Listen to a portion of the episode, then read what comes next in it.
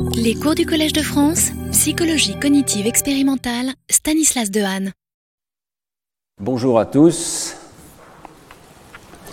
Lorsqu'on pénètre dans des grottes ornées comme celle de Lascaux, on ne peut être évidemment que frappé par la beauté, la force de euh, ces dessins préhistoriques, ici datant de peut-être 18 000 ans.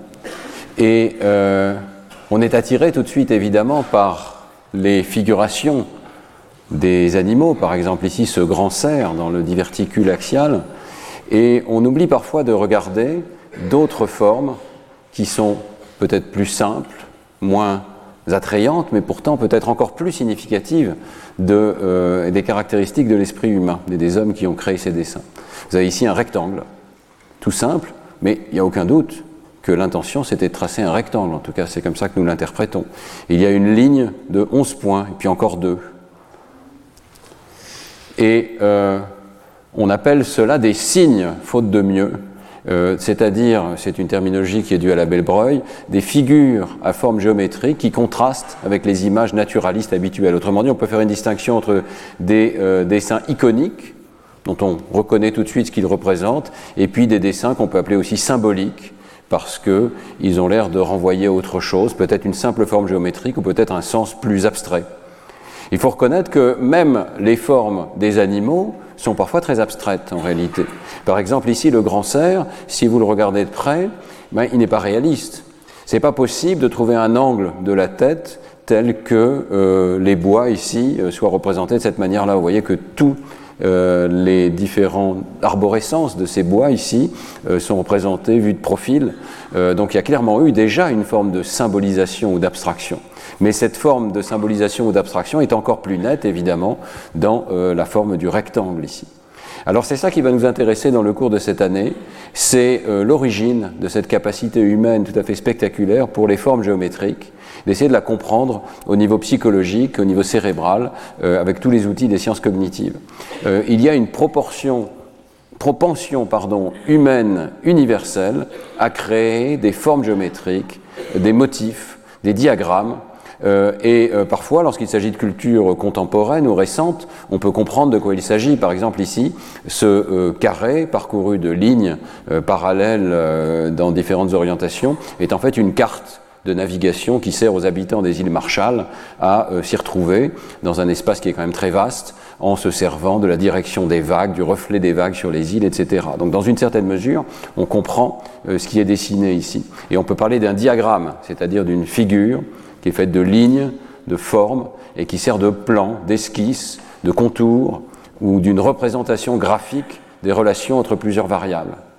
Alors, euh, on peut dire que cette capacité euh, humaine, même si elle est très euh, sous-étudiée en psychologie, est vraiment une chose qui a changé le monde. Certainement, elle a sauvé la vie de certains habitants des îles Marshall qui ont pu naviguer grâce à cette carte.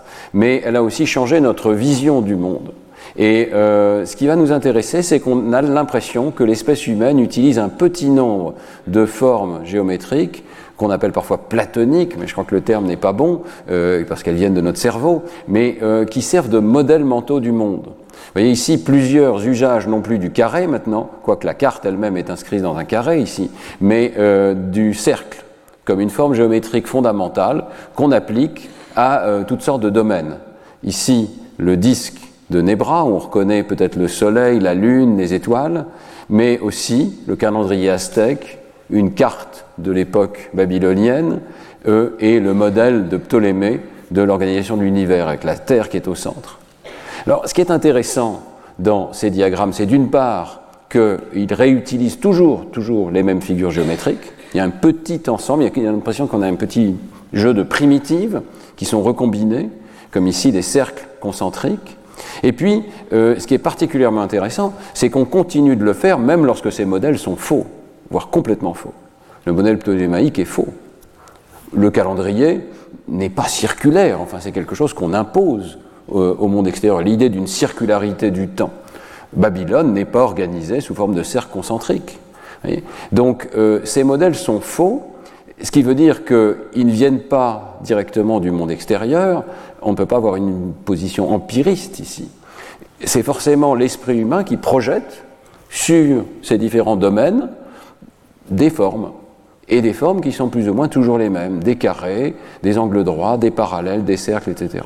Donc c'est ça qui va nous intéresser. On peut parler d'une sorte d'idéalisation par un modèle géométrique, et les objets géométriques nous servent à projeter des pensées, à créer des modèles du monde extérieur. Bien entendu, ça va servir aux mathématiques. C'est le début des mathématiques, en tout cas c'est ce que je, je prétendrai, je supposerai.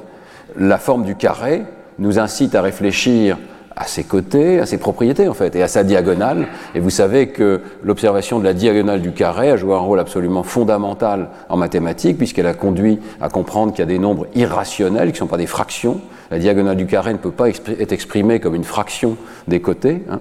Et ça conduit donc à la notion de nombre réel, la racine de 2, etc. Le théorème de Pythagore, qui est déjà ici, euh, semble-t-il, en partie au moins connu à l'époque babylonienne, euh, et bien entendu euh, aux éléments d'Euclide, etc.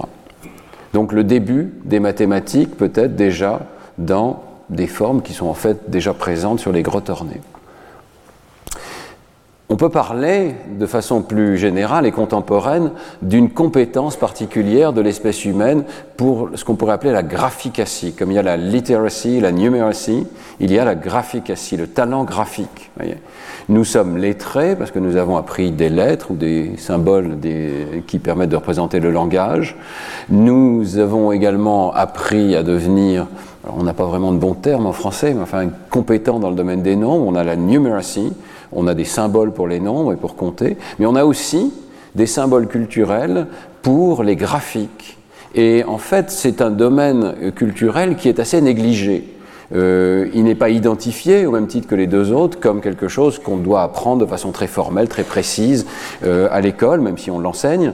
Et pourtant, ces trois domaines partagent beaucoup de caractéristiques. Ce sont tous les trois des inventions culturelles qui ont une évolution, qui progressent, euh, ce sont des représentations symboliques qui forment un langage graphique. Elles partagent des conventions de représentation, par exemple l'idée qu'il y a un axe des x et un axe des y qui peuvent représenter des variables.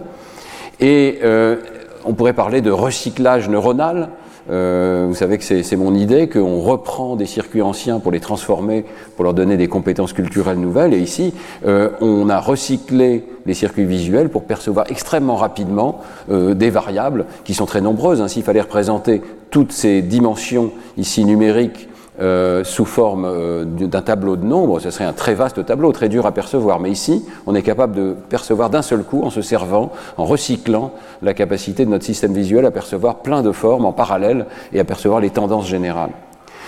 Il y a un apprentissage. Peut-être qu'il y a une compétence spontanée, on en parlera dans ce cours, mais il y a certainement un apprentissage qui se développe pour apprendre ces conventions culturelles et on les enseigne à l'école, tous ces domaines. Alors initialement, lorsque j'ai annoncé le cours il y a un peu plus de six mois, j'étais très ambitieux et je pensais pouvoir traiter à la fois le sens des formes géométriques et puis aller jusqu'à cette notion de graphique et la perception des graphes euh, mathématiques. Je me suis rendu compte que c'était trop pour un seul cours, donc on parlera l'an prochain de cette compétence spécifique pour la représentation de euh, relations entre des variables mathématiques, les graphiques euh, au sens mathématique du terme. Mais cette année, je resterai euh, sur le domaine de la perception des formes géométriques les plus simples, les triangles, les carrés, les cercles, et euh, de leur origine dans le cerveau et dans la cognition. Alors aujourd'hui, on va parler spécifiquement donc de la préhistoire, de ce qu'on peut tirer de la préhistoire, modestement, parce que ce n'est pas évidemment euh, ma spécialité, hein, mais de ce qu'on peut tirer donc de ces données fragmentaires de la préhistoire sur la compétence humaine pour les formes géométriques, pour les signes géométriques. Donc, quelques exemples. Hein. Aux côtés de dessins assez réalistes des animaux qu'on peut reconnaître encore aujourd'hui, ou parfois au-dessus, vous allez trouver toutes sortes de signes géométriques. Parfois, la forme est assez claire, parfois elle est un peu plus inhabituelle, comme ici ce signe en épi, parfois c'est une main, parfois vous avez ici des signes qu'on appelle claviformes, parce qu'ils sont en forme de massue. Alors on a un vocabulaire qui vaut ce qu'il vaut, qui est vraiment très imparfait pour décrire ces formes. Euh, ici c'est intéressant de voir que la plupart sont tournés vers la droite, comme notre lettre P, c'est une barre avec un demi-cercle, mais vous voyez qu'il y en a un qui est en miroir. Peut-être que déjà à l'époque, évidemment, on a le même cerveau et on, on reconnaît les images en miroir, comme j'en ai parlé dans les cours précédents. On a, on a l'impression de voir ici la même erreur que peut faire un enfant qui fait la lettre P à l'envers ou la lettre E ou le, chiffre 3 à l'envers, comme vous savez que ça survient de façon spontanée euh, chez tous les enfants. Alors, est-ce qu'on peut comprendre euh, à la fois l'ancienneté de ces signes préhistoriques et puis le langage qu'il y a derrière? Euh, je voudrais d'abord attirer votre attention sur le fait que ça n'est pas juste des signes sur des grottes ornées, ça n'est pas juste des gravures ou des dessins.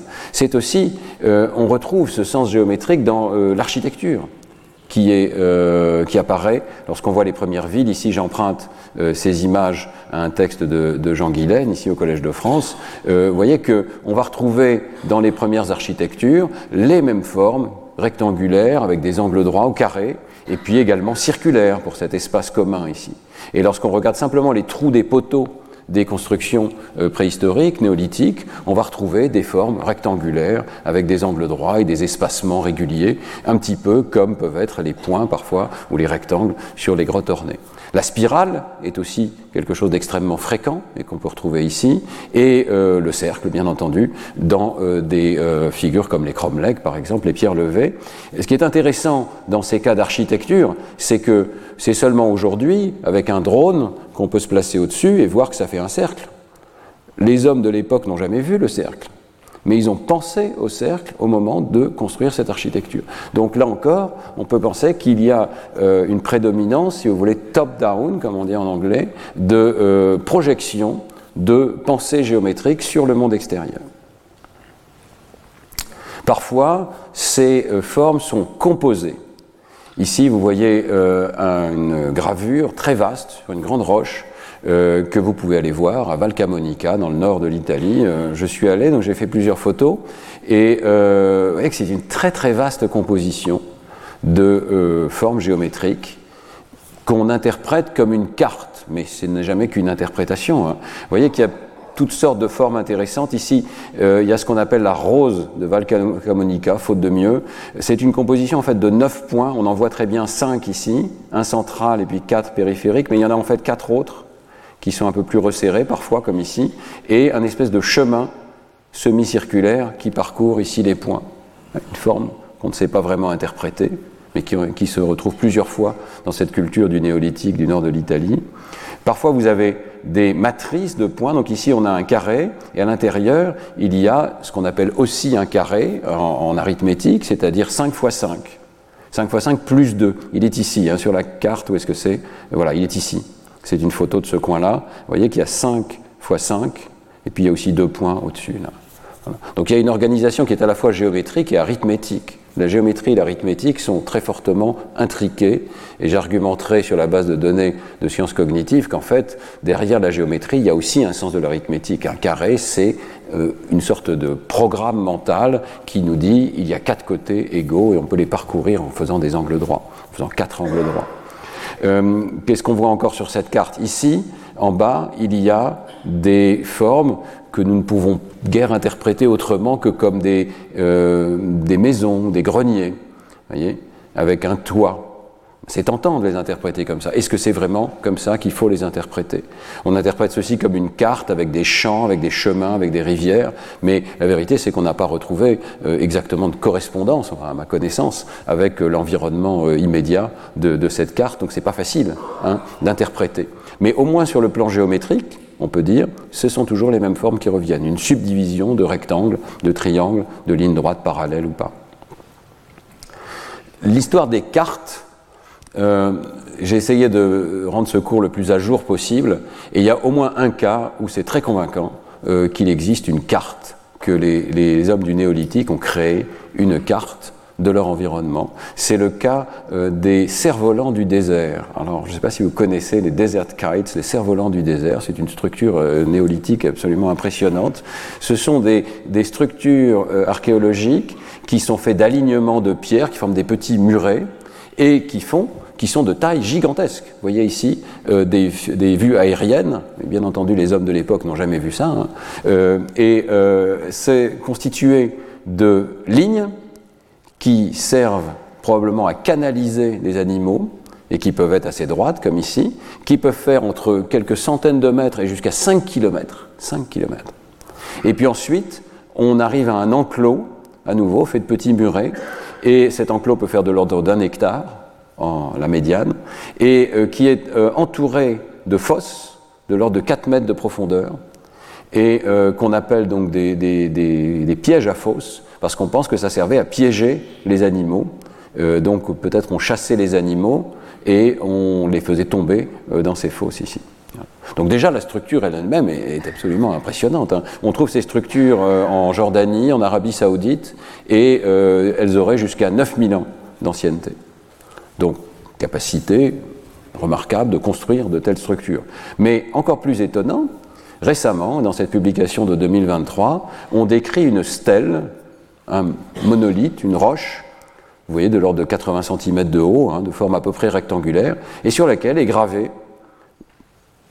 la forme d'un cerf-volant du désert, avec évidemment une échelle beaucoup plus petite, donc c'est une carte euh, à une échelle euh, beaucoup plus petite. Vous voyez ici le déroulé de cette euh, gravure, et on reconnaît très très bien, puisqu'on en connaît quand même beaucoup, hein, de, kites, de cerfs-volants du désert, on reconnaît très très bien la forme caractéristique d'un de ces enclos, avec les fosses sur les côtés, et puis l'arrivée ici. Et il y a aussi c'est intéressant, euh, je reparlerai plus tard des, zigzags, il y a aussi euh, des formes géométriques sur cette gravure.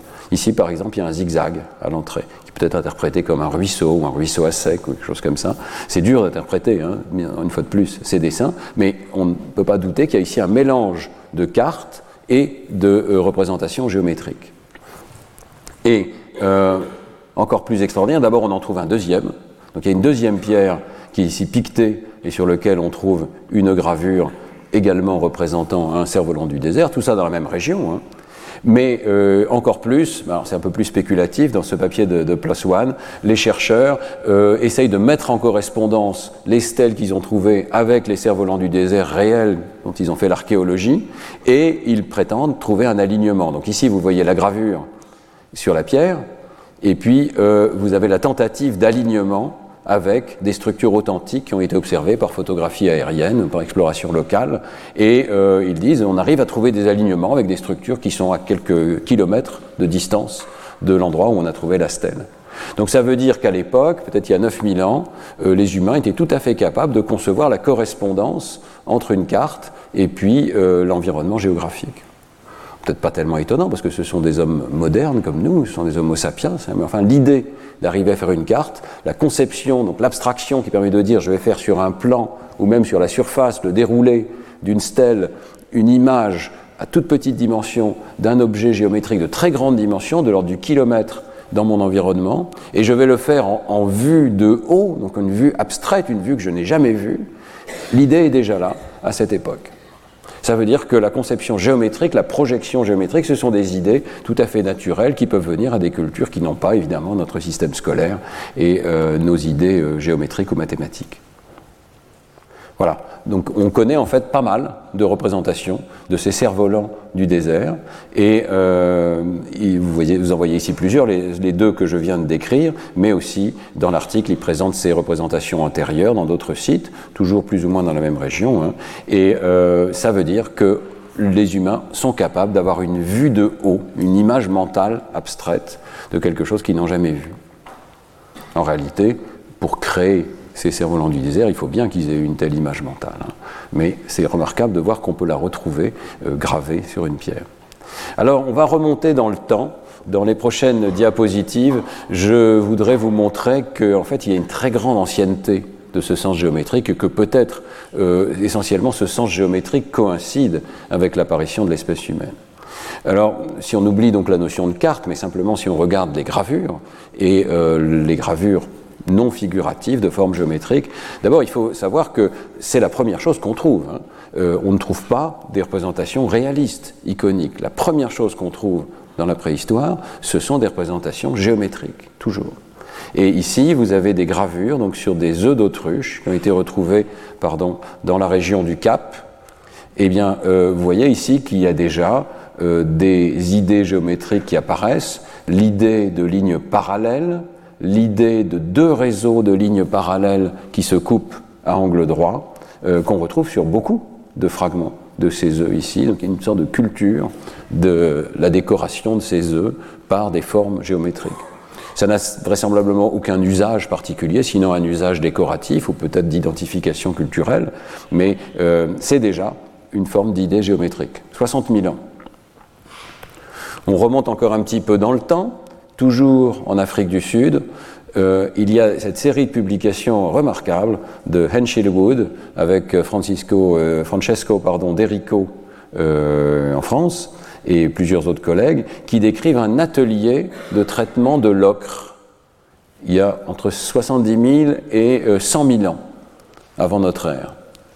Et sur certains de ces bâtons d'ocre, donc qui servaient vraisemblablement à décorer soit le corps humain, soit d'autres objets, peut-être à dessiner sur les parois également, et bien sur certains d'entre eux, on trouve, là encore, des signes géométriques. Ces signes géométriques sont particuliers vous voyez qu'on trouve des lignes qui sont parallèles à l'axe principal de cet objet ici. Il y a deux objets hein, qui portent ces lignes, donc c'est la rareté évidemment de ces découvertes. Hein. Mais vous voyez le premier objet ici en haut et le deuxième ici. Et puis on, va, voir encore quelques autres après. Mais sur ces deux objets qui sont des bâtons d'ocre, vous voyez des lignes qui sont parallèles entre elles, écuits espacés, parallèles à l'axe de, de l'objet, donc la notion de parallélisme est indispensable hein, pour expliquer l'organisation de ces objets. Et puis vous avez deux autres réseaux de lignes parallèles, obliques, à peu près avec un angle de 60 degrés, et qui se coupent pour former des euh, intersections qui sont donc pas arbitraires, hein, parce que si vous avez trois lignes, ben, il n'y a pas de raison qu'elles se coupent au même endroit, donc ça c'est volontaire, et qui forment des triangles équilatéraux. Donc la géométrie de cet objet est quand même très sophistiquée. Hein.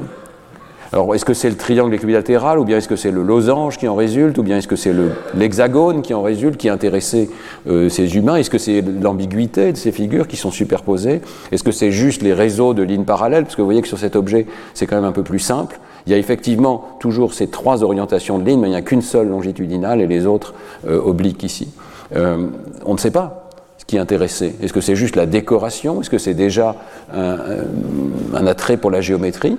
Mais ce dont on est sûr, c'est qu'il y a une sorte de culture de ces formes géométriques.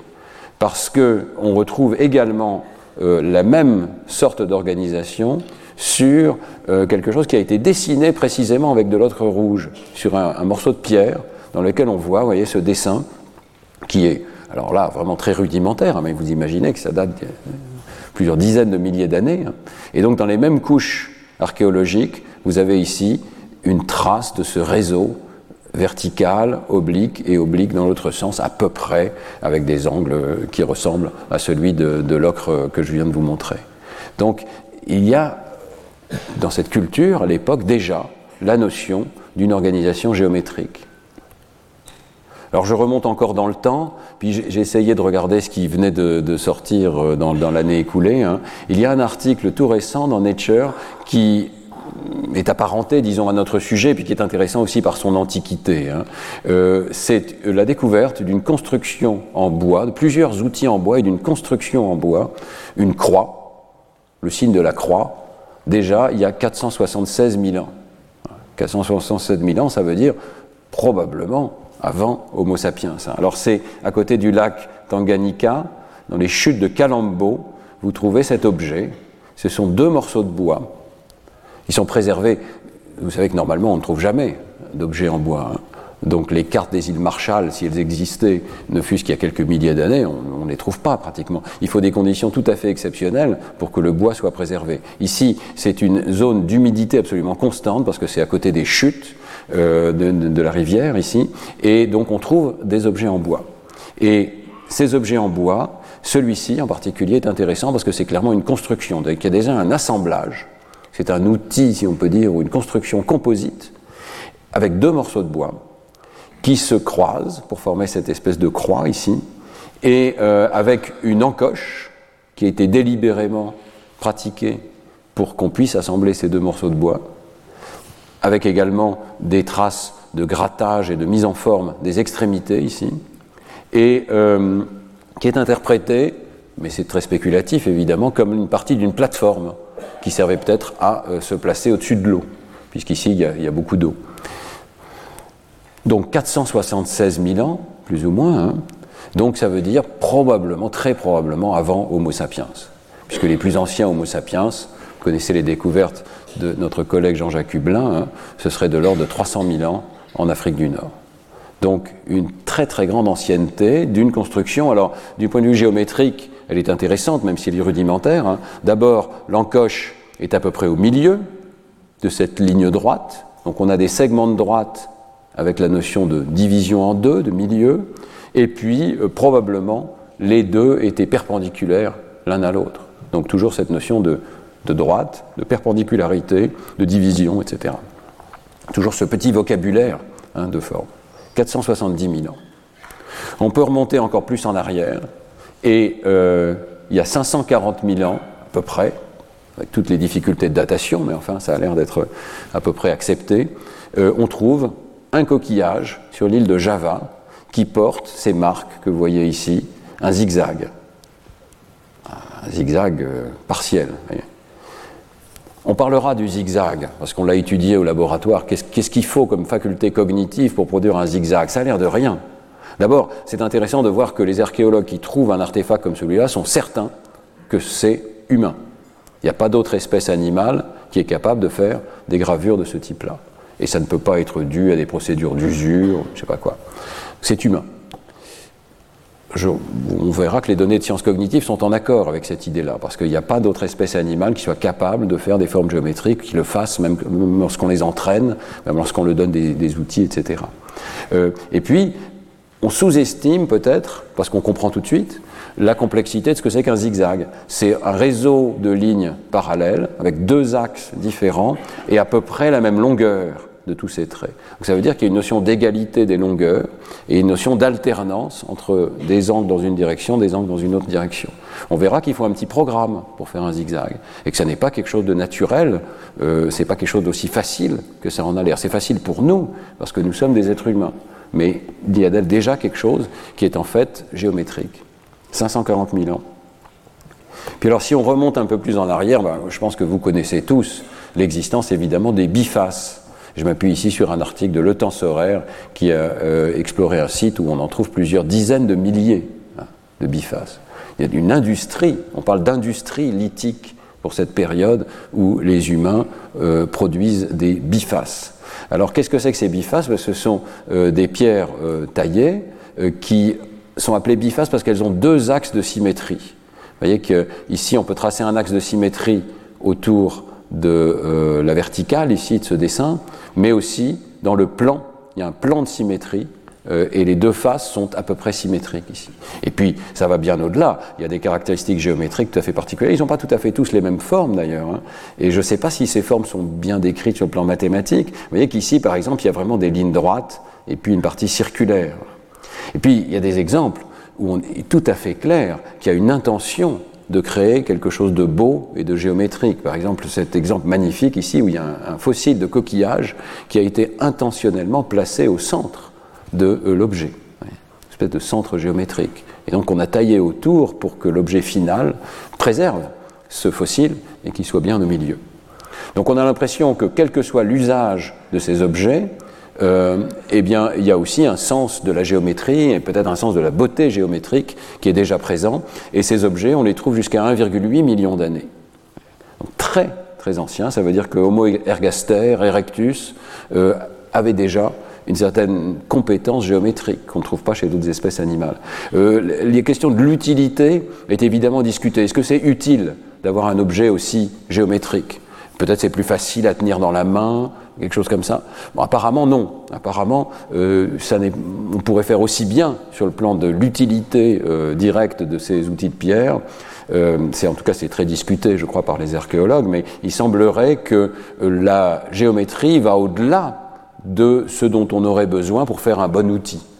Par ailleurs, énormément de ces objets n'ont jamais été utilisés leur tranchant est tel qu'on pense qu'ils n'ont jamais été utilisés pour euh, tailler ou pour euh, découper euh, des carcasses, etc. Peut-être sans doute certains étaient utilisés, mais pour utiliser de façon, je dirais, utilitaire, un, caillou beaucoup plus simple suffit, taillé certes, mais beaucoup plus simple. Ici, il y a une sorte, une sorte de sens de la perfection qui suggère qu'il y a un idéal géométrique qui cherche à être atteint. Et d'ailleurs, euh, parfois on trouve des objets d'une taille telle, 30 cm, 40 cm, que euh, on ne voit pas très bien quelle pourrait être leur utilité. C'est plutôt des sculptures et peut-être des symboles. Et puis, alors je ne sais pas si vous savez, mais il existe aussi des polyèdres, des sphéroïdes, qu'on appelle aussi parfois des bolas, qui sont encore d'une autre nature, mais plus ou moins de la même époque, c'est-à-dire des euh, pierres qu'on a taillées pour atteindre une forme sphérique. Dans certaines cultures, ça peut être très parfait. Euh, vous pouvez en voir un à l'entrée du musée du Quai Branly, mais qui est relativement récent, mais qui est une espèce de sphère de pierre énorme et très parfaite. Euh, donc, ça, dans ce cas-là, ce sont des centaines d'heures de travail pour arriver à faire une sphère. Bon, il pèse parfois beaucoup plus d'un kilo. Celui du quai Branly, je sais pas, fait peut-être 50 cm, 60 cm de diamètre. Hein. Donc, on peut utiliser le terme bolas, si on veut, c'est-à-dire, vous savez, ces pierres qu'on utilise pour lancer, pour euh, capturer un animal en, ligotant ses pattes, mais on ne peut pas les lancer quand ça fait un kilo. Donc l'utilité n'est pas évidente du tout. Hein. Donc, euh, toujours pareil, on peut discuter de l'usage ou du sens de ces objets, on n'en sait rien, mais par contre, la géométrie, il n'y a aucun doute ce sont des tentatives de faire des sphères. Et ces objets remontent jusqu'à il y a 2 millions d'années. 2 millions d'années. Donc ça veut dire que depuis très longtemps, l'espèce humaine a en tête des idées géométriques. Et peut-être avant l'apparition du langage, là encore, on n'en sait rien. Mais enfin, l'antiquité de ces objets est quand même tout à fait remarquable. Est-ce qu'il y avait déjà à l'époque un langage pour communiquer, ou bien est-ce que ces données ne sont pas l'évidence qu'il y a déjà un langage de la géométrie, avant peut-être d'avoir un langage pour communiquer? Tout ceci, évidemment, très spéculatif. Hein. Alors, euh, il vient de paraître, il y a quelques mois, un nouvel article sur ces sphéroïdes qui euh, développe assez bien l'idée que c'est intentionnel et que euh, les personnes qui sculptaient ces pierres avaient une idée en tête, qui était vraiment de faire une sphère. D'abord, on en trouve 150 dans un site au nord d'Israël. 150. c'est quand même une culture de la sphère. Peut-être comme nous, on met des, croix dans nos églises, là, ils mettaient des sphères. Euh, deuxièmement, euh, donc c'est Homo erectus, 1,4 million d'années. Et euh, est-ce qu'on peut analyser la taille de ces pierres pour mieux comprendre quelle a été l'intention?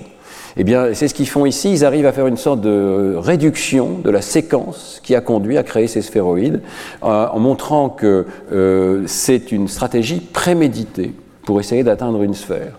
Donc, euh, la plupart des côtés de ces objets ont d'abord une surface primaire et ensuite des surfaces secondaires, voire tertiaires, qui sont taillées progressivement de taille de plus en plus petite. Le résultat final n'est pas une surface lisse, parce que là, il pourrait y avoir une ambiguïté, c'est peut-être un galet qui, aurait été roulé dans, une rivière. Non, là, c'est clairement des facettes qui ont été taillées progressivement, et il y a une organisation de ces facettes qui peut être analysée sur le plan géométrique, qui fait que plus la surface est petite, et les surfaces petites sont faites en dernier, euh, plus euh, l'angle avec les surfaces précédentes approche 180 degrés ce, qui est, nécessaire pour arriver à faire une sphère. Il faut que progressivement, on taille des facettes de plus en plus petites et de plus en plus proches dans leur organisation de la, facette précédente. Donc euh, cette analyse, qui est un petit peu complexe hein, dans cet article, euh, suggère qu'il y avait vraiment une intention d'essayer d'arriver à une sphère, que ce n'est certainement pas des objets naturels, ce sont des objets culturels euh, faits par des humains, et que non seulement on a besoin donc d'un talent remarquable de tailleur de pierre, parce qu'il faut, il faut arriver à cette précision de la taille. Mais il faut avoir l'idée en tête, il faut avoir le but préconçu, il y a 1,4 million d'années, de faire une sphère. Alors on ne sait pas, évidemment, je répète, hein, quelle était l'intention. Est-ce que l'intention était de faire un objet le plus symétrique possible? Parce que la sphère a tous les axes de symétrie. Est-ce qu'il y a déjà un sens de la beauté de la géométrie? On ne le sait pas. Mais ce qu'on peut affirmer, c'est que le sens de la géométrie est déjà en train de naître à ce moment-là. Alors ce sera donc l'hypothèse de ce cours. Hein. Pour résumer très rapidement ce qu'on va faire dans ce cours, je vais essayer de vous montrer quelques données, beaucoup issues de mon laboratoire récemment, dans les dernières années, euh, qui euh, essayent de caractériser les représentations mentales dont on a besoin pour percevoir et aussi pour produire des formes géométriques. Et de cette manière, essayer euh, d'explorer la singularité de l'espèce humaine il y a quelque chose là de tout à fait particulier à l'espèce humaine. Alors vous savez que c'est un grand thème des sciences cognitives. Qu'est-ce que notre espèce a de particulier? Euh, Est-ce que c'est le langage? Est-ce que c'est la capacité de faire société? Est-ce que c'est la capacité de penser l'esprit des autres, la théorie de l'esprit? Ici, il y a peut-être une autre piste, qui est un langage, certes, mais un langage tout à fait particulier, qui est le langage de la géométrie. Et j'essaierai d'argumenter qu'en fait, il y a plusieurs langages du cerveau. C'était le thème des cours d'il y a quelques années, les langages du cerveau. Il y a des langages pour la communication, il y a des langages musicaux, il y a sans doute un langage des mathématiques et un langage de la géométrie, et peut-être celui-ci est au tout départ très précoce. Et finalement, c'est cette capacité de composition qui est peut-être particulière à l'espèce humaine. Donc je proposerai que tous les humains ont un langage de la géométrie avec à la fois des primitives, très élémentaires qui sont peut-être partagés avec d'autres espèces animales, mais aussi une syntaxe, une capacité de composer ces formes pour faire des formules. Et donc, par exemple, l'être humain euh, qui a créé ce biface magnifique avait peut-être une sorte de formule en tête. Je vais faire un objet avec deux lignes de longueur égale qui touche un cercle. Peut-être qu'il n'était pas capable de le dire, mais il était capable de le penser. C'est ça la thèse du cours de cette année. Et euh, il y a une notion supplémentaire qu'on développera dans les cours suivants, mais qui est que les formes géométriques qui sont attestées euh, dans toutes les cultures, et depuis, euh, depuis très longtemps, correspondent à des descriptions minimales dans ce langage. Il y a une notion de minimalisme. C'est l'idée que si vous avez un langage, vous avez une expressivité gigantesque. Vous pouvez créer toute une arborescence de concepts, de formules mentales. Eh bien, celles qui vont être attestées d'un point de vue cross-culturel, les plus simples, sont celles qui ont des formules les plus courtes. Cette notion de longueur de description minimale, minimal description length en anglais, est un, paramètre tout à fait crucial qui est, euh, le même postulat est fait dans des domaines très différents des sciences cognitives. On serait attiré par des objets mentaux qui ont des formule compacte. Le cerveau comprime l'information et essaye de trouver les formules les plus compactes. Donc lorsque vous regardez cet objet, si vous le percevez comme régulier, c'est parce que quelque part, de façon euh, en partie non consciente, vous avez comprimé ses propriétés, vous avez compris qu'il y a une symétrie, il y a un cercle, ce sont des objets simples qui ont des formules compactes pour vous. Plus la formule est compacte, plus l'objet est facile à retenir, plus l'objet est facile à produire, plus il est naturel quelque part pour euh, le cerveau humain.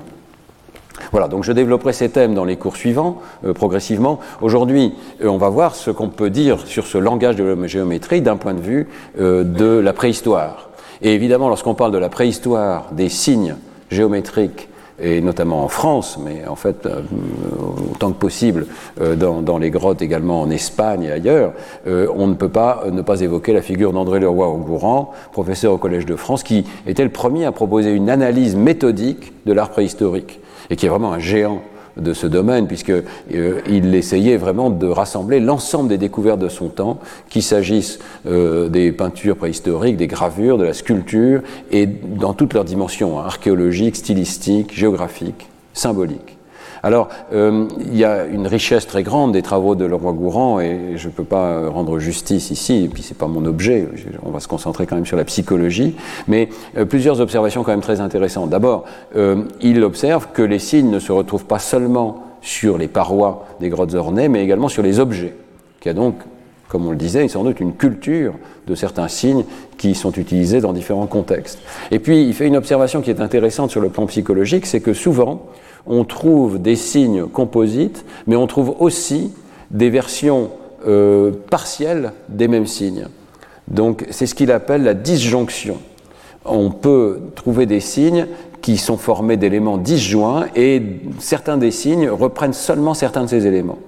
Par exemple, ici, vous avez ce signe, alors pas très bien comment on l'appelle, mais euh, dans la terminologie des sauvés, ce serait un signe quadrangulaire avec des excroissances. Il y a une excroissance carrée ici, puis il y a une petite excroissance sur les côtés, pour essayer de rester le plus neutre possible. Mais vous voyez que le roi Gourand montre que euh, parfois dans la même grotte, ou juste à côté, on va trouver un signe partiel. Par exemple, ici, il manque la ligne du bas, euh, ici, il manque la ligne du haut. vous voyez qu'à chaque fois, on a des sortes de représentations partielles. Alors, est-ce qu'il s'agissait de euh, repentir On essaye de dessiner un signe, puis on arrête? Ou bien est-ce qu'il s'agit de production volontaire partielle du même signe, euh, qui est plutôt l'hypothèse évoquée par, le roi Gourand, peu importe, mais ça veut dire qu'il y a une compositionnalité. Ici, vous voyez la même chose ici pour ce signe euh, qu'on peut dire en barbelé ou en épi. Et euh, vous voyez que peut-être ça c'est le signe complet, mais parfois il manque le trait du haut, parfois on n'en voit que 4, etc.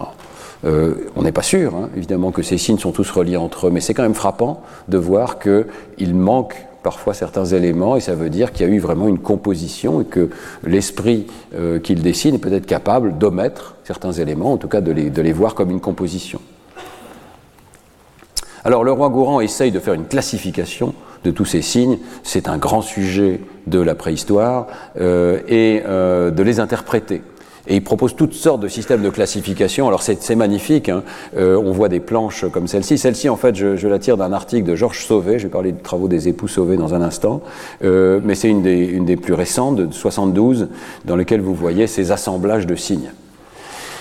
Bon, le problème, c'est que euh, ce sont des interprétations éminemment subjectives. Il n'y a pas de description objective. Enfin, il y a un mélange d'objectifs et de subjectifs ici. Alors, qu'est-ce qu'on voit? On voit d'abord que le roi Gourand finit par proposer des signes qu'il appelle du groupe S1 et puis S2 et S3 ici. Alors, S3, c'est un groupe complémentaire, mais S1 et S2, le roi Gourand applique euh, aux signes euh, qu'il observe une dichotomie qui lui paraît fondamentale, qu'il impose à tout, c'est la dichotomie entre le féminin et le masculin. Donc le S1, ce serait le féminin, et le S2, ce serait tous les signes masculins. Et il faut que ça rentre. Alors c'est un peu euh, étrange parfois. Bon, je ne sais pas si vous êtes d'accord, il y a guère de doute que certains de ces symboles ici là-haut sont des signes féminins. Mais le triangle, est-ce que c'est forcément un signe féminin? Bon. Ici, vous avez je suis désolé, mais il semble bien que ce soit un signe féminin, avec un postérieur particulièrement proéminent. D'accord. Mais ensuite, est-ce qu'on a vraiment raison de mettre dans la même ligne, ici, dans la même catégorie H, tous ces signes féminins? Est-ce que euh, ça, c'est la même chose? Parce qu'il y a une excroissance là. Euh, là, on retrouve les signes claviformes.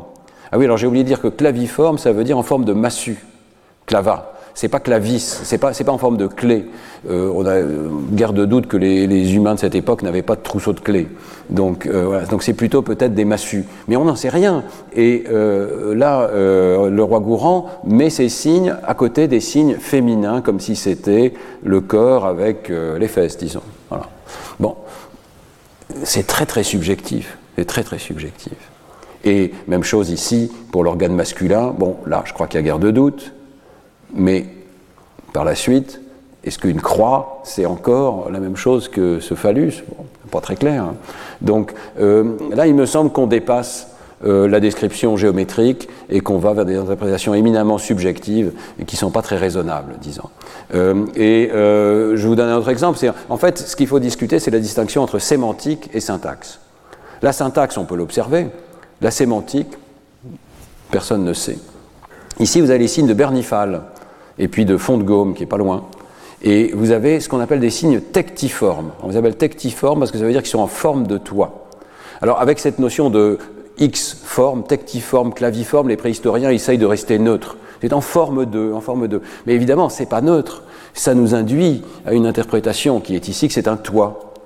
Alors qu'est-ce que c'est Je vous laisse euh, générer votre propre interprétation, mais c'est vrai qu'il y a une barre verticale, une barre horizontale, et puis des signes obliques symétriques qui ressemblent à un toit. Et, souvent, ils sont euh, tracés plusieurs fois en parallèle, comme on le voit très bien ici. Et puis parfois, ils sont au-dessus d'un animal ou à côté d'un animal, et euh, donc il est tentant de les interpréter aussi comme des pièges. Et ça a été une des interprétations possibles. Toutes ces interprétations, c'est vraiment je dirais, laisser complètement au libre arbitre, à la subjectivité du chercheur, parce qu'on n'a pas retrouvé de piège de cette époque. Voilà. Mon argument, ce serait de dire qu'il faut regarder surtout la structure. Et que là, au niveau de la structure, il n'y a pas de doute. Il y a des lignes, il y a du parallélisme, il y a des, des lignes parallèles les unes aux autres. Ces lignes sont à distance égale, il y a des notions d'égalité des longueurs, toutes ces lignes sont de même longueur ici. Il y a de la symétrie, il y a de la répétition. On a besoin des nombres, 2, 3 ou 4, parce que ces nombres reviennent régulièrement. Ici, par exemple, toutes les lignes du haut viennent par 3 dans, sur cette gravure. Donc on a besoin d'un petit vocabulaire aussi de cercle, de demi-cercle pour ce, pour ce dessin-ci. On a besoin d'un vocabulaire géométrique, ça, il n'y a aucun doute. C'est donné dans la figure géométrique elle-même. L'interprétation, personne ne sait. Et on verra que cette petite liste de formes géométriques suffit à générer la totalité la quasi-totalité des figures qui sont utilisées dans les cultures du monde. Alors, euh, cette position euh, que je développe, de regarder plutôt la syntaxe que la sémantique, euh, c'est celle, je crois, de Georges et Suzanne Sauvé, avec leur collaborateur André, André qui propose une sémiologie de la préhistoire. Avec ce sont des articles déjà anciens. ils argumentent que c'est probablement impossible de déchiffrer le sens, mais euh, et que cette euh, opposition binaire entre féminin et masculin est beaucoup trop simpliste, hein, mais qu'il faut essayer simplement de créer une typologie des signes en fonction de leur géométrie. Et il propose également un système, là dans cet article de 77, avec 12 clés, mais qu'ils essayent de faire des clés qui soient simplement descriptives. Euh, alors vous voyez ici la liste hein, qui est en anglais, mais vous pouvez traduire très facilement. Il y a des triangles vers le haut, vers le bas, des cercles et des ovales, des quadrilatères typiques, et puis des quadrilatères avec des excroissances, comme ici.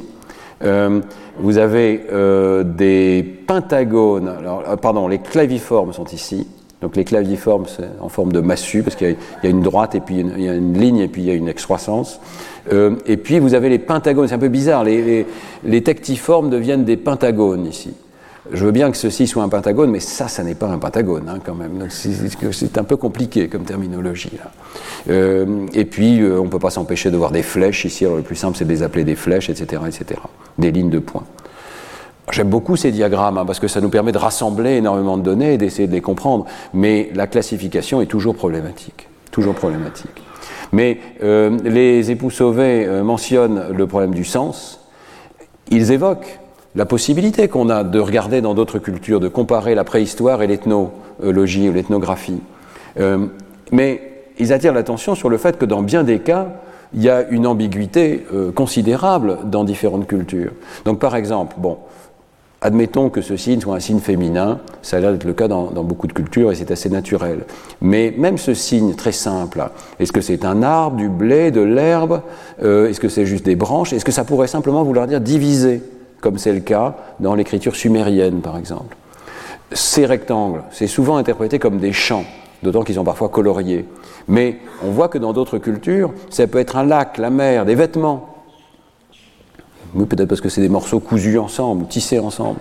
Donc, euh, ça veut dire qu'en en fait, euh, même en regardant les données euh, ethnographiques, on n'arrive pas à savoir, il y a encore une ambiguïté beaucoup trop grande sur l'interprétation du sens de ces symboles. Et le texte est très clair, hein. cette voie n'est donc qu'une impasse. N'essayons pas de trouver le sens de ces objets, mais regardons leur forme. Et donc il suggère qu'il y a une syntaxe. Et euh, c'est euh, vraiment un article extrêmement intéressant parce qu'ils essayent de déterminer la syntaxe de ces dessins préhistoriques. Alors, euh, d'abord, ils disent on peut souvent analyser et décomposer les signes en sous-composantes. Beaucoup des signes sont composés de parties multiples qui utilisent des opérations telles que les hachures. Vous voyez que par exemple on trouve des rectangles vides, comme je vous ai montré à Lascaux, puis on trouve des rectangles avec des hachures. Donc il y a la notion de compléter une forme par une autre. Des hachures. Une bande, ils appellent ça une bande scaliforme, ça veut dire en forme d'échelle essentiellement, une sorte d'échelle qui est rajoutée ici. Coupée en deux, ou coupée en trois, et que parfois ici on découpe. On peut découper dans le sens longitudinal en deux, ou on peut découper dans le sens euh, perpendiculaire, en deux, en trois. Ajouter une excroissance. Donc voilà, ici vous avez des excroissances supplémentaires.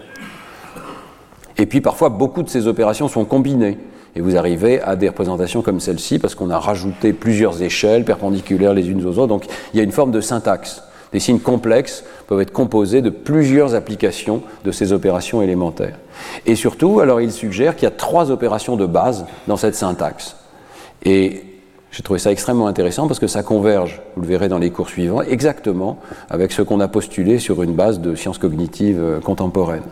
D'abord, il y a la notion d'intégration. Ce qu'ils appellent l'intégration, nous l'appelons nous enchâssement ou composition récursive. C'est par exemple la capacité de faire un cercle avec des points. Donc c'est plus vraiment un cercle, c'est un cercle composé de points. Ça veut dire qu'il faut appeler le programme pour dessiner un point plusieurs fois tout en traçant un cercle. Donc sur le plan d'une sorte de programme de la pensée, ça serait un sous-programme. Il, faut faire, il faut appeler un sous-programme pour tracer une ligne plusieurs fois alors qu'on est en train de tracer un ovale ici, ou euh, tracer plusieurs lignes de points. Donc c'est des compositions récursives. Et puis, il y a la notion de superposition ou de juxtaposition. Par exemple, ici, vous avez euh, un signe composite qui a été fait d'un claviforme et puis un, signe, une droite parallèle ici, un segment de droite parallèle, etc., etc. Donc, intégration, superposition et juxtaposition seraient les fondements de la composition dans l'art préhistorique. ce qui est euh, amusant, c'est qu'ils oublient quelque chose de tellement élémentaire qu'ils l'oublient, c'est la répétition. La plupart du temps, la composition des signes, c'est simplement la répétition du même signe, par exemple des, barres parallèles les unes aux autres. Et alors, euh, vous verrez, dans un cours suivant, répétition, concaténation et enchâssement sont les trois opérations syntaxiques dont nous avons besoin pour rendre compte des capacités compositionnelles de l'espèce humaine. C'est tout, il n'y a rien de besoin de plus. Très élémentaire, et ce sont peut-être les mêmes opérations qui euh, créent des structures dans d'autres langages, comme le langage musical ou peut-être le langage de la communication. Donc euh, on a affaire à des toutes petites opérations élémentaires qui suffisent, par leur application récursive et répétée, à euh, rendre compte de tous ces sites. Donc ça c'est l'article de 77 des époux sauvés. je trouve très intéressant parce qu'on a déjà là la notion de syntaxe et de langage. Je voulais vous parler encore de deux articles récents, puisque j'essaye de rendre ce cours le plus à jour. Et euh, évidemment, un article tout récent, 2023, qui vient de paraître, euh, dans Cambridge Archaeological Journal, qui n'est pas un journal euh, mauvais du tout, hein, a attiré mon attention. D'autant qu'il y a Robert Kentridge qui a fait des articles sur la cognition numérique. Et là, c'est vraiment l'extrême opposé de la modestie attentive du travail des sauvés. Ce sont des chercheurs qui disent nous avons déchiffré. Nous avons compris. Alors ça, évidemment, ça m'a excité. Hein. Nous avons compris au moins une partie de ce qui est euh, dessiné sur les grottes ornées, c'est les séquences de points. Vous voyez que souvent, il y a un animal, et puis euh, juste à côté, ou à l'intérieur de l'animal, il y a des séquences de points. Ici, il y en a quatre, trois, trois. Nous avons compris, disent les chercheurs. Nous démontrons que lorsqu'ils sont trouvés en association avec des images d'animaux, la ligne, le segment de droite et le point sont des nombres. Bon, ça, c'est peut-être pas une idée très nouvelle. On a souvent eu l'idée que ça représentait une sorte de série de marques qui représentent un comptage, hein. mais ce sont des nombres qui représentent les mois et euh, qui sont des constituants d'un calendrier qui commence au printemps, c'est très précis, hein, et qui enregistre le temps en mois lunaires depuis le printemps. Alors leur idée, c'est que le printemps, c'est quelque chose de très particulier, évidemment, c'est vrai. Euh, enfin, il commence à faire chaud, le soleil revient, euh, les animaux, euh, les feuilles apparaissent. donc peut-être que c'est un point particulier pour les humains, c'est probable. Et nous démontrons que le signe en Y, l'un des signes les plus fréquents du paléolithique, signifie donner naissance. Waouh, on a compris. Alors, malheureusement, euh, ah oui, et la position du Y dans la séquence dénote le mois de la parturition, le mois où les animaux mettent bas. C'est une représentation ordinale du nombre de mois qui se sont écoulés depuis le début du printemps. Si c'était vrai, ce serait magnifique, évidemment, hein, euh, une interprétation. Alors, il s'appuie. Euh, donc, quelle est la méthode? On va regarder un tout petit peu en détail, puis ce sera le, dernier point de secours. Hein. quelle est la méthode? D'abord, il s'appuie sur une tabulation qui leur est personnel, de tout ce qu'ils ont pu trouver comme euh, signe, euh, enchaînement de points euh, dans l'art préhistorique, et la mise en liaison avec les animaux qui sont à côté ou, dessus. Donc vous voyez ici la table, ils ont tabulé, et c'est vrai que assez fréquemment il y a ce signe en Y. Le problème évidemment avec cette méthode, c'est qu'ils mettent ensemble des choses extrêmement disparates, issues de bouquins, de sites internet, d'époques extrêmement différentes, parfois pas connues. Voilà, donc c'est un peu difficile de croire qu'il y a un phénomène culturel qui durerait sur des dizaines de milliers d'années, euh, puisque c'est le cas de ce qu'ils assemblent ici. Hein. Euh, ils le discutent d'ailleurs très honnêtement. Hein. Bon, ils essayent. Alors deuxièmement, euh, ils euh, font des statistiques ici sur cette base de données. Et donc ce que vous voyez ici, c'est pour chaque espèce animale, j'espère que c'est à peu près lisible, il y a les aurochs, bisons, poissons, chevaux, capridés, cervidés, mammouths. Il y a la distribution du nombre de marques qu'ils ont observées. Donc vous avez observé neuf fois la marque, enfin trois marques, euh, je ne sais pas combien de fois, 15 fois ici, quatre 4 marques de suite, sur des aurochs, sur un total de 30 marques. Et alors, l'axe des X, qu'est-ce que c'est? C'est le nombre de mois écoulés depuis euh, la. Pardon, c'est le nombre d'abord de marques, hein, mais ils le mettent en relation ici avec ces, marques euh, grisées, avec le nombre de mois écoulés avant l'accouplement de l'espèce animale correspondante ou la naissance des petits de l'espèce correspondante. Donc, c'est deux mois après le début du printemps, de, lunaison plutôt, mais c'est presque la même chose que des mois, de lunaison après début du printemps que les petits aurochs naissent, apprend-on dans, cet article. Alors, qu'est-ce qu'on voit? On voit qu'il y a une distribution qui est souvent de l'ordre de 3 ou 4 marques ici, euh, et euh, euh, je ne sais pas si vous trouvez qu'il y a une correspondance forte entre les marques grisées ici qui sont les moments donc, de, parturition, et puis euh, la distribution de ces marques. Il y a des fois où ça ne marche pas du tout. Là, par exemple, pour les capridés, c'est frappant de voir qu'il y a un nombre essentiellement arbitraire de marques. Il n'y a pas du tout de pic dans cette distribution. Hein. Euh, parfois, il y a un pic, mais c'est aux alentours de deux ou trois, quelle que soit l'espèce. Ici, ils mettent les poissons. Alors pour les poissons, ils mettent la période du frais ici les, œufs, euh, les poissons lâchent leurs œufs. Bon, mais euh, donc là peut-être il y a une certaine coïncidence, c'est un peu plus tard, la distribution est un peu plus vers la droite que pour les autres espèces animales. Euh, ici par contre pour les cervidés, bon, en général c'est dans les mois du printemps hein, que naissent les animaux, et là pour les cervidés il se trouve qu'on a plein de marques de l'ordre de 6, 7, 8 ou 9 euh, marques successives, donc ça ne colle pas du tout avec leur hypothèse. La première chose que j'aurais fait si j'avais ces données, ce serait d'abord de, tester si effectivement le nombre de marques diffère suivant les espèces animales, mais ils ne font pas ça. Euh, on a l'impression que ça diffère, hein, que ici pour les cervidés, il y a un nombre de marques plus important, ce qui est en soi une observation, pourquoi pas. Euh, voilà. Mais alors, ce qu'ils font à la place, c'est vraiment une erreur statistique. Je voulais attirer l'attention là-dessus parce que euh, c'est vraiment un peu étrange. Normalement, le nombre d'observations, il est ici. On a 30 observations. Et il faudrait faire une corrélation, une régression entre le nombre qui a été observé, j'ai observé des 1, des 2, des 3, etc., 30 fois, et puis combien de fois ça colle avec la valeur 2, et ici euh, avec la valeur 3 ou 4 ou 5. Je devrais faire une régression.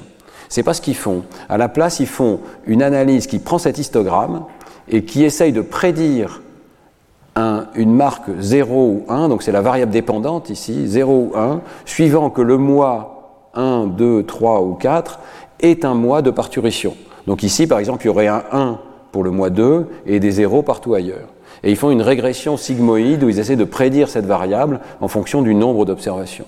Et ils disent on y arrive, c'est significatif, je peux prédire où est-ce qu'il y a des cases grisées foncées ici, à partir du nombre de, points qui ont été observés sur les gravures.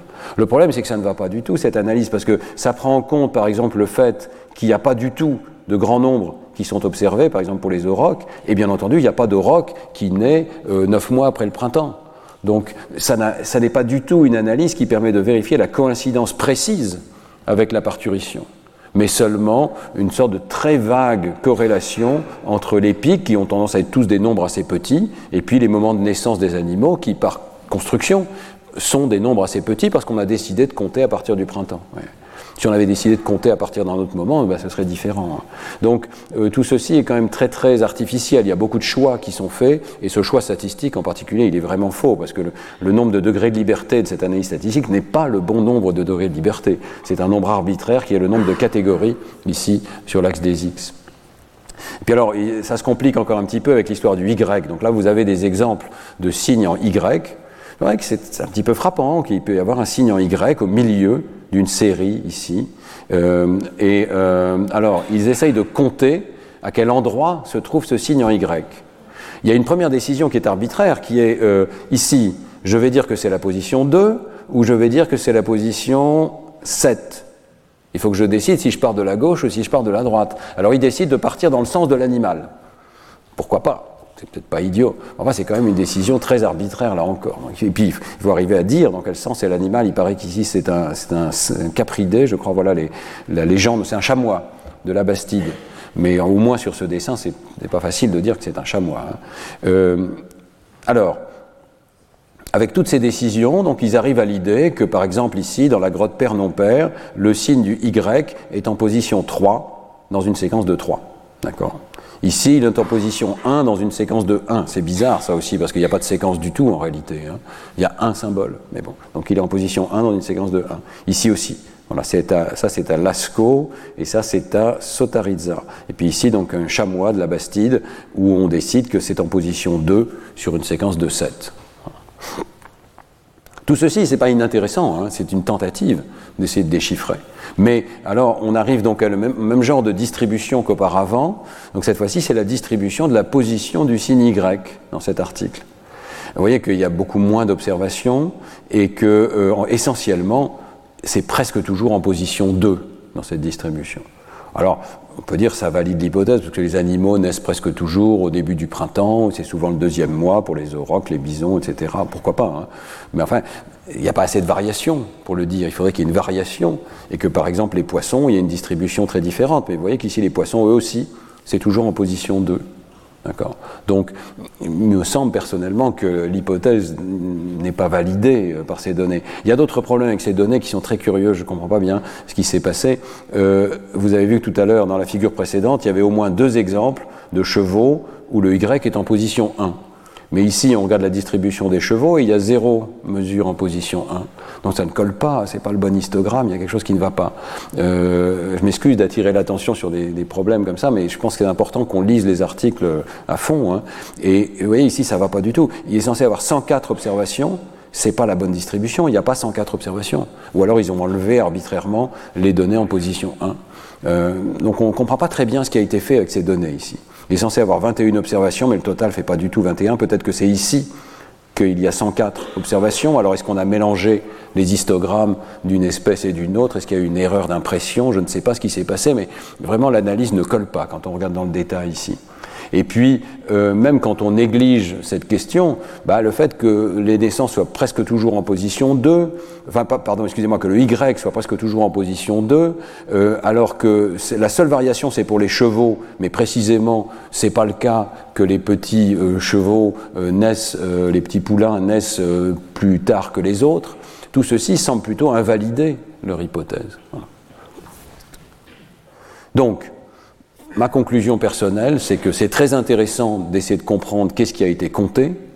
C'est très intéressant de regarder ces marques et d'abord de les regarder d'un point de vue arithmétique et géométrique. Il y a effectivement des nombres, c'est plutôt des petits nombres. Moi, je préférerais avoir simplement la distribution de ces nombres, essayer de comprendre si c'est toujours les petits nombres qui sont les plus fréquents, puis les grands qui sont moins fréquents, etc. Quelle est la syntaxe? Voilà. Mais par contre, la sémantique, très honnêtement, je trouve ça très euh, non convaincant. Je ne pense pas que ces chercheurs aient compris le sens de ces symboles. Mais ça reste ouvert, et il n'y a aucun doute que c'est intéressant d'essayer de comprendre. Mais là, euh, même si ça donne une impression forte de statistiques, d'analyse de distribution, etc., à la fin, quand on regarde dans le détail, mais ça n'est pas très convaincant. Alors je termine en mentionnant, si ça vous intéresse, non seulement il y a ces articles un petit peu anciens de Leroy Gourand, il y a ces euh, données euh, de, des époux sauvés, mais il y a aussi un article assez récent qui euh, est dans une revue qui publie juste les données scientifiques, les scientific data, ça s'appelle Nature Scientific Data, et il propose une base de données des signes géométriques. Donc ça peut être intéressant d'aller regarder. Euh, c'est un article de 2020 et c'est une base de données des signes géométriques, non pas sur les grottes ornées, mais sur les objets euh, mobiliers. Et ils ont collecté euh, des signes sur pas moins de 500 objets de divers sites, pas seulement en Europe, mais aussi en Afrique, en Asie, au Proche-Orient ils essayent de les classifier. toujours ce problème de classification. Hein. Donc c'est une base de données, il faut arriver à mettre des étiquettes sur ces objets. Et euh, vous voyez qu'ils arrivent à 28 catégories. Là encore, c'est très très subjectif. Hein. Donc vous avez des lignes parallèles, des lignes obliques, des lignes concentriques, des lignes euh, en pointillés, des lignes radiales, comme c'est des objets, on peut parler de lignes qui font la circonférence de l'objet. Voilà, ça peut être en spirale aussi. Euh, des encoches, des encoches obliques, des encoches radiales, parce qu'elles ne font pas tout le tour de l'objet, je pense. Euh, qu'est-ce qu'il y a? Des points, ils appellent ça des points. Ce sont des séries de points, en fait. Des euh, cupules, des croix, des losanges, hashtag, C'est un drôle de terminologie, n'est-ce pas Un signe assuré. Euh, une grille, des zigzags, des rangées de zigzags, des carrés ou des rectangles, des macaronis, pourquoi pas, des signes en V, bon, des épingles vers la droite ou vers la gauche, plutôt que de dire des, claviformes, pourquoi pas, des étoiles, des vulves, des euh, pattes. Bon, il y a un mélange d'interprétation géométrique et d'interprétation subjective. Alors, cette base de données n'est pas inintéressante parce qu'elle permet, par exemple, aux chercheurs, ils l'ouvrent, mais ils font quelques analyses quand même, et ils disent, par exemple, qu'ils peuvent analyser la fréquence de ces signes, qui n'est pas inintéressant. Ça serait sans doute un début d'analyse. Vous savez qu'en cryptographie, la première chose qu'on fait quand on fait de la cryptographie, c'est de regarder la fréquence des différents symboles qui sont présents. Donc là, si on veut essayer de comprendre, peut-être qu'il faut regarder la fréquence. Alors on voit que les encoches, c'est 48% des objets, les lignes, 33%, les croix, 10%. Donc les croix sont quand même très fréquentes. Euh, bon. Mais ça reste très très superficiel. On peut aussi analyser la, géographie de ces symboles. Mais là encore, donc vous, avez ce système permet de générer automatiquement des petites cartes comme ça. Euh, c'est intéressant, sauf que vous voyez que la géographie est extrêmement dispersée et que c'est vraiment pas facile d'en déduire quoi que ce soit ici. Euh, il manque les signes sur les grottes ornées. C'est quand même très très dommage parce qu'il y en a beaucoup. Ce serait très intéressant de les rapprocher les uns des autres. Les relations entre les signes sont manquantes. Ça, c'est particulièrement dommage. Donc, toute cette notion de syntaxe manque ici. Euh, par exemple, au lieu de dire c'est un point, en fait, ce n'est pas un point, c'est une séquence de points.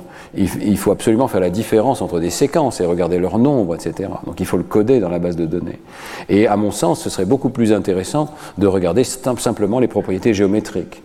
Par exemple, est-ce qu'il y a un alignement? Est-ce qu'il y a du parallélisme entre les lignes? Est-ce qu'il y, a des notions de concentricité? Ce qui est le cas ici. Hein? Euh, est-ce qu'il y a une courbure, une courbure constante? Ou bien est-ce que c'est plutôt une spirale dont la courbure change? Euh, Est-ce qu'il y a des angles égaux? Etc. Pour moi, c'est ça le lexique dont on a besoin pour décrire ces objets. Hein. Donc il faudrait peut-être recoder cette base de données suivant euh, quelque chose qui serait plus proche de la psychologie de la représentation des formes.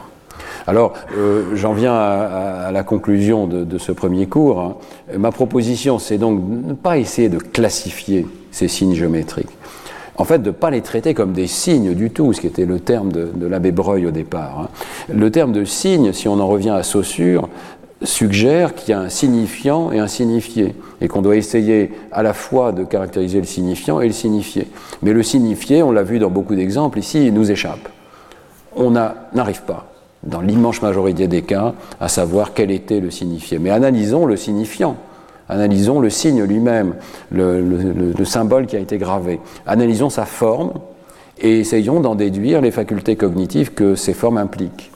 Essayons de caractériser leur langage géométrique, comment ces formes sont combinées entre elles, quelles sont les combinaisons qui reviennent le plus souvent, quelles sont les combinaisons les plus naturelles, euh, quelle est la, syntaxe, quelles sont les opérations de combinaison qui sont nécessaires. Et euh, on le verra dans la suite de ce cours, euh, utilisons les outils modernes des sciences cognitives, les temps de réaction, la mémoire, l'étude des régions cérébrales impliquées, de leur complexité, de leur degré d'activation, pour essayer d'étudier l'existence d'un tel langage chez les humains. Alors euh, voilà donc le, plan des, prochains cours. Hein. Euh, j'ai réorganisé, donc ça n'est pas encore tout à fait sur le site web, je suis désolé, j'ai un petit peu changé d'avis en cours de route. Euh, donc la semaine prochaine, on parlera, on continuera d'explorer cette notion d'universaux géométrique, non seulement à travers les cultures, est-ce que ça existe chez d'autres espèces animales Le peu de données dont on dispose sur les dessins chez d'autres espèces animales, d'autres espèces de primates non humains. Et puis, euh, inversement, l'extraordinaire capacité des jeunes enfants, très tôt, spontanément, avec euh, une abstraction intéressante, euh, de créer des dessins géométriques. Donc, qu'est-ce qu'on sait des, des dessins d'enfants? Et puis, je commencerai à vous proposer cette notion donc, de langage de la géométrie. Dans les cours suivants, je décrirai un petit peu les choses de façon chronologique telles qu'on les a analysées au laboratoire. Donc en fait, je traiterai en premier des motifs les plus élémentaires comme le zigzag, les motifs géométriques dans les séquences. Je ferai le rapprochement avec les séquences musicales et on verra que peut-être il y a un langage commun pour les motifs de séquences géométriques et pour les motifs de séquences musicales les plus élémentaires. Et vous verrez qu'on a des données euh, sur leur base cérébrale, à la fois avec l'IRM et avec la magnétoencéphalographie. Et puis dans les cours suivants, on parlera du travail sur les quadrilatères. On a fait un travail euh, très intensif dans le cadre de la thèse de Mathias Sablé-Meyer sur la perception des quadrilatères, et on a découvert que même là, euh, il y avait quelque chose de tout à fait particulier à l'espèce humaine. On parlera du rôle de l'éducation et, de l'expérience visuelle, mais est-ce que c'est possible d'avoir une telle expérience géométrique sans avoir jamais vu chez les aveugles ou sans éducation, en tout cas sans éducation spécifique aux mathématiques et à la géométrie, dans des cultures euh, plus lointaines comme en Amazonie par exemple, euh, à quel point est-ce que cette notion d'un sens géométrique existe en l'absence d'expérience et d'éducation et donc préexiste. Et puis dans le dernier cours, euh, je parlerai des modèles que nous pouvons proposer pour ce sens de la géométrie et à quel point est-ce que des modèles connexionnistes, ChatGPT, etc., les, les, modèles de langage actuels, est-ce qu'ils sont suffisants pour rendre compte de ces données ou bien est-ce qu'il faut postuler quelque chose de plus structuré, quelque chose de plus proche d'une syntaxe, d'un langage préexistant euh, à l'expérience? Voilà, je vous remercie de votre attention. On a peut-être le temps pour des questions. Merci. Retrouvez tous les contenus du Collège de France sur www.colège-2-france.fr.